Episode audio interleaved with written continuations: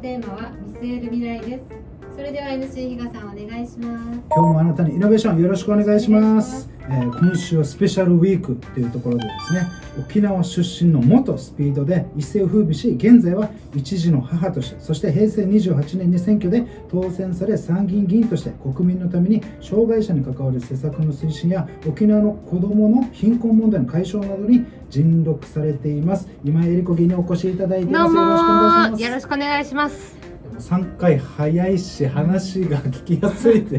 もう最後、もう最後。もうもう最後です。もうあー最後です早いね。早いです早いです あの本当にねあの前回の話これ全部通して本当に聞いてほしくて全てつながってるので、まあ、今回のところもですねそこにまた関係してくるお話なのでぜひあの、ごえー視聴者の方々ですねまあこういうこと、まあ、議員の方っても本当に千差万別なのでいろんな、えー視点で見られてる方いると思うんですけど少なくともこの今井議員っていうのは自分の人生を通しながらその自分の共感できるところ特に、えー手の届かないところに対して、えーのその光を当てながらあーその活動されているというところが分かると思いますのでぜひその部分もですね今回も、えーいろいろお聞きしていきますのでよろしくお願いしおます。願いします。えーまず今回、はい。えーお聞きしたいのがですねその2021年11月はい。書籍をはい。発売されるということで,、まずです。それのちょっとご紹介というか、まあはいその内容をですね、はい。ぜひあのお聞きしたいので、はいえ。ー伺いたいんですけれども、えータイトルはタイトルは、はい私の理念でもあります、はい動かなきゃ何も始まらない。これを見ればこれ見ながらそうです初回ね。をと、はい、もうぜひあの 思思いをこうはい綴っていますし、はい。あとまあ本を書いたきっかけっていうのは、うん。そのある方から、はい。あのまあコロナ禍うで、ん。えー女性のやっぱ自殺、うん。あのをされる方がねすごく多くなってると。うん。であの同じその女性、うん。えーとしてお母さんとしてうん。何かあの一冊、うん。あのメッセージを込めた本を出していたいただけませんかっていうお声がちょっとありまして、うん。あの書かせていただきました。あそういう経緯があったんですねそうなんですよ。なので、うん。そのまあ私の半生、うん。まあ、まだ38年しか生きてないですし、ねもうおばおじいからするとまだ8歳って言われるかもしれないけど 8歳って言われるかもしれないですけれども、あの38年間スピードの頃から、うん。今政治家になったうん。今も、はい、書いてるのでぜひ読んでいただければとこれなんか。ちょっとかいつまんで、はい。ぜひなんか一旦というかどういったことをどういったメッセージが書かれてるかにしてお聞きしたいんですそうですね。もうタイトルにある通り、やっぱりあのいろいろ人生に悩まれてる方、うん。あ私もいろんな壁がありました、うん。スピード時代もそうですし、うん。ソロに、ね、なってうん。解散後のソロ活動でも、お壁があってうん。でもどう乗り越えたかうん。っていうことも含め私の好きな言葉でね、うん。あの神様が与えてくれた試練だからうん。乗り越えられないはずがないっていう言葉があるんですね。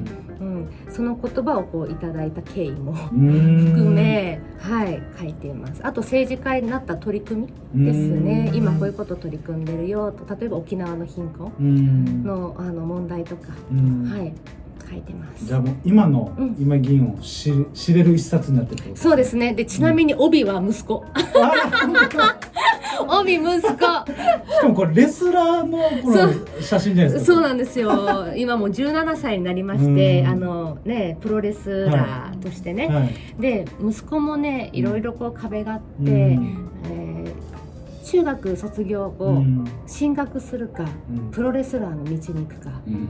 悩むんですよ。すごい悩みですね。で私たちもね、悩みます。家族もね、うん。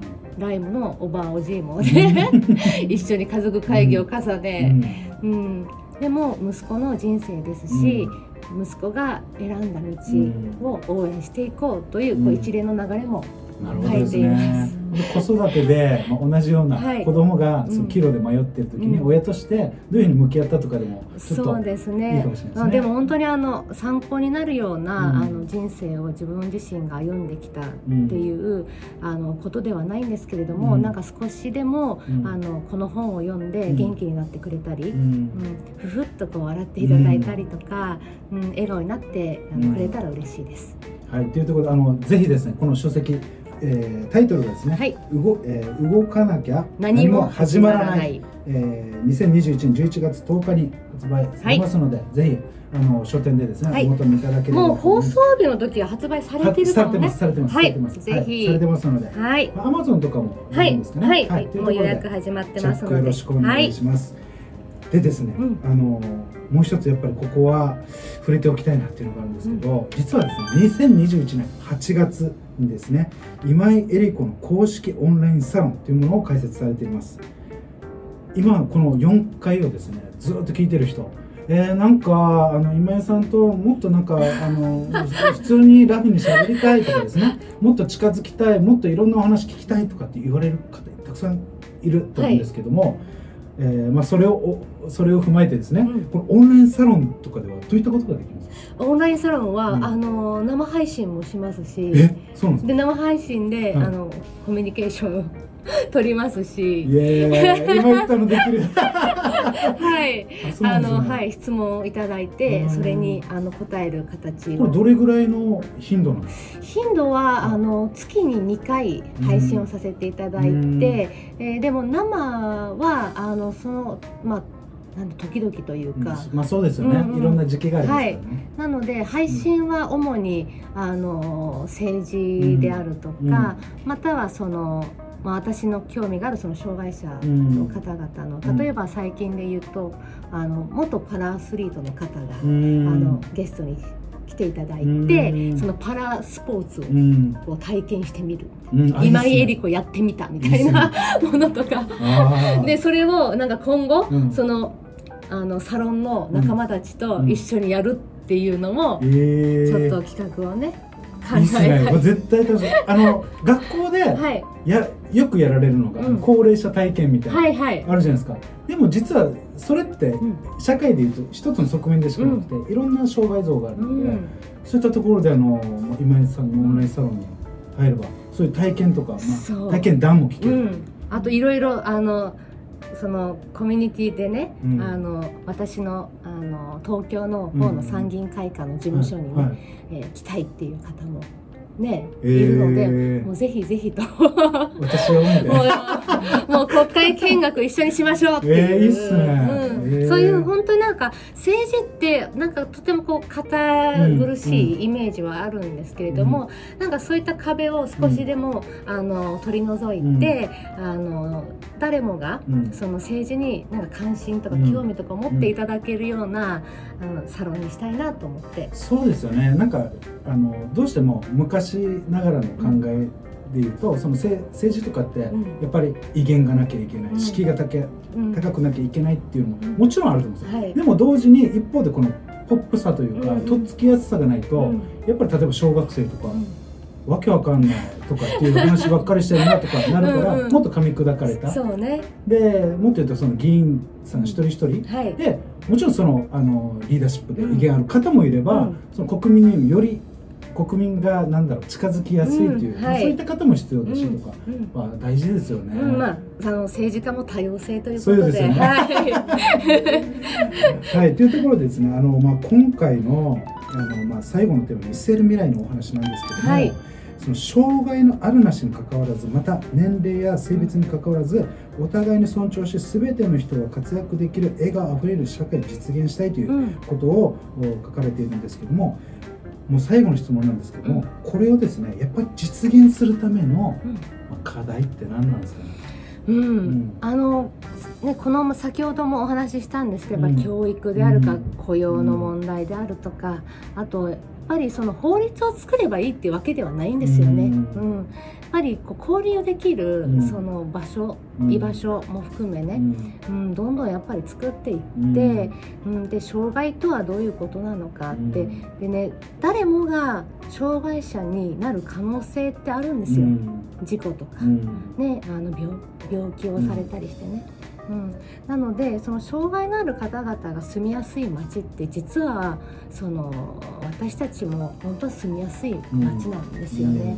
そのことをもう一つ一つやっぱり丁寧に制度であるとか、うん。法律を改正しなきゃいけないものがあったら法律を改正する、うん。うん、というのを一つ一つ丁寧に取り組んでいきたいなと思います。うん。例えばね私知らなかったんだけどあのエレベーターあるでしょ、うんで、はい。エレベーターって鏡ありますよね、はい。